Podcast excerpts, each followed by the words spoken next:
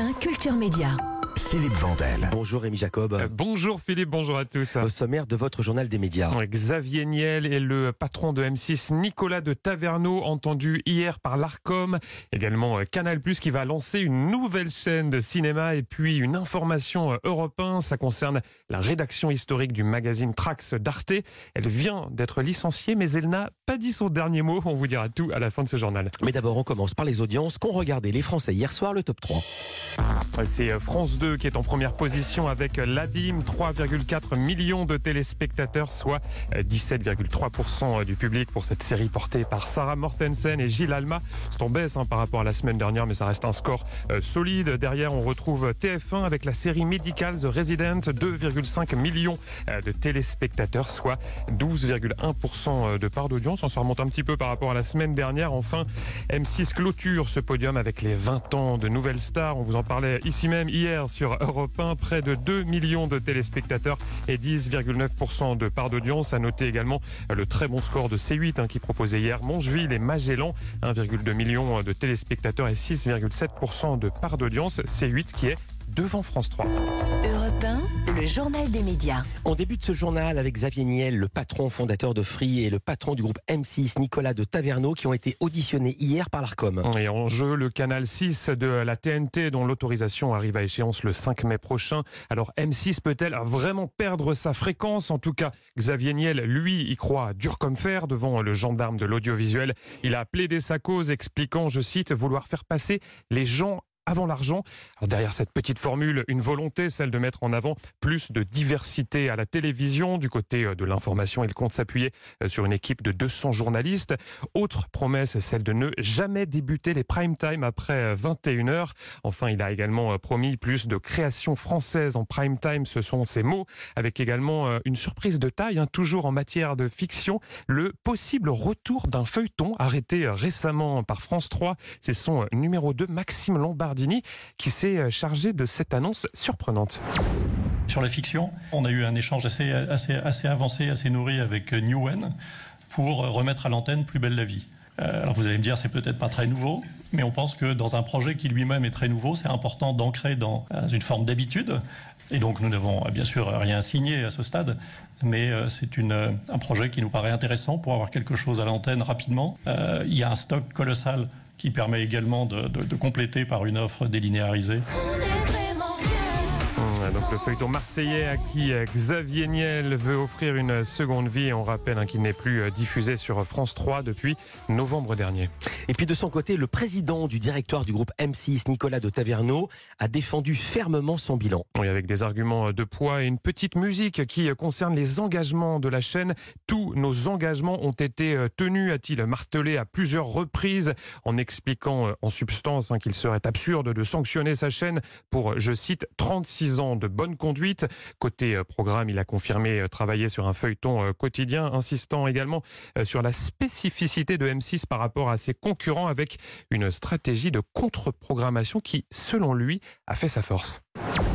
Si nous faisons toutes nos obligations et que nous avons conclu avec la quasi-totalité des organisations professionnelles de la création, c'est que notre chaîne a su innover et se différencier. Doit-on abandonner E égale M6 parce que ce n'est pas une œuvre patrimoniale, pourtant diffusée avec succès auprès des jeunes depuis bientôt 30 ans à 20 heures? Doit-on mettre un téléfilm à la place de Zone Interdite au Capital le dimanche pour faire comme les autres? Nous entendons au cours de ces prochaines années continuer d'innover et de cultiver notre différence.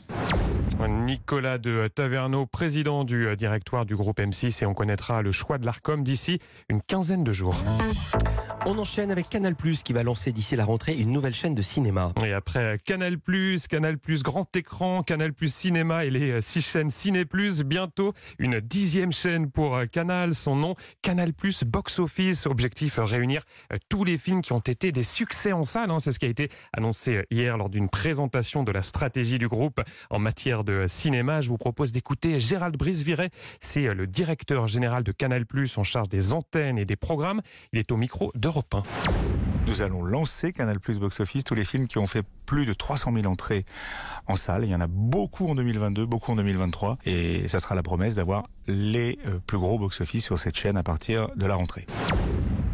Gérald Brisviret, directeur général de Canal+, en charge des antennes et des euh, programmes au micro de Culture Média. A noté également qu'un retour a été euh, annoncé, un retour qui réjouira tous les téléspectateurs de Canal+.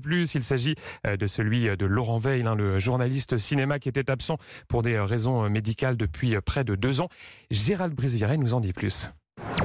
C'est quelqu'un qui nous a manqué. Laurent Veil, c'est pour nous une voix, euh, quelqu'un d'extrêmement humble et qui connaît parfaitement le cinéma. On travaille avec Laurent sur euh, un retour avec un module digital à partir du mois d'avril, avec euh, sa voix que tout le monde connaît, et on souhaite qu'il soit à l'antenne pour la rentrée 2023.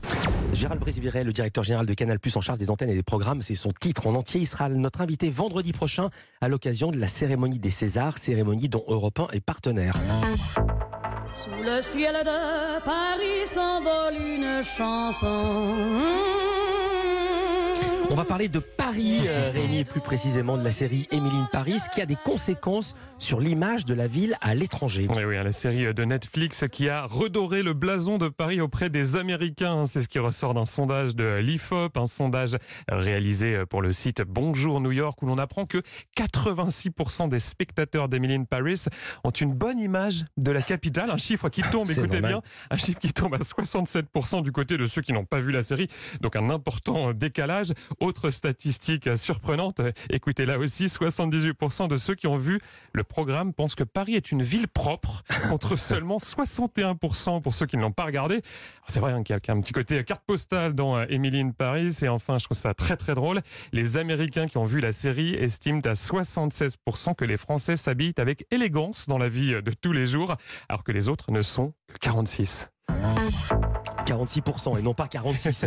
Euh, on termine avec une information européenne. L'ancienne rédaction du magazine culturel Trax d'Arte va se reformer ailleurs. Oui, hein, l'équipe historique qui a été licenciée par Arte en décembre dernier. Alors l'émission continue d'être diffusée sur la chaîne, mais avec des contenus désormais produits par les équipes allemandes. De leur côté, les journalistes français vont lancer ailleurs un nouveau média. Ça sera annoncé en fin de journée. Ça va s'appeler Spark. Alors pourquoi ce nom Quelle sera sa ligne éditoriale Je vous propose d'écouter David Combe. C'est l'un des anciens rédacteurs en chef de Trax et il fait partie de ce nouveau collectif. On a laissé Arte euh, la marque et nous on part avec nos idées. On a décidé effectivement de lancer euh, Spark, notre nouveau nom, et ça signifie l'étincelle. On veut s'intéresser à tous ceux qui font des étincelles. On a l'espoir aussi de provoquer des étincelles chez ceux qui nous suivront. On pense qu'aujourd'hui le monde a besoin de rêveurs, car c'est comme ça qu'on invente le futur. Et Spark va donc s'intéresser à tous ceux qui rêvent et n'ont pas peur de faire des erreurs. Spark va se présenter un peu comme une agence de voyage dans le futur et aller à la rencontre de tous ces créateurs, ces penseurs, ces activistes, ces passionnés qui tranquillement inventent un autre présent. Ça va être l'occasion pour nous de pratiquer un journalisme culturel qui respecte l'autre, bien évidemment, le tout euh, sans oublier de se marrer. David Combe au micro d'Europe 1. Alors pour l'instant, c'est sur Twitter hein, que la marque va exister avec des reportages qui seront euh, régulièrement postés. Le nom euh, du compte, c'est Spark underscore Stories au pluriel. À terme, d'autres canaux de diffusion devraient voir le jour. À noter que toute l'équipe débarquée et de la partie hein, soit plus de 10 personnes. Et le tout premier sujet sera mis en ligne aujourd'hui à 17h. Merci beaucoup Rémi Jacob et à demain pour un nouveau journal des médias.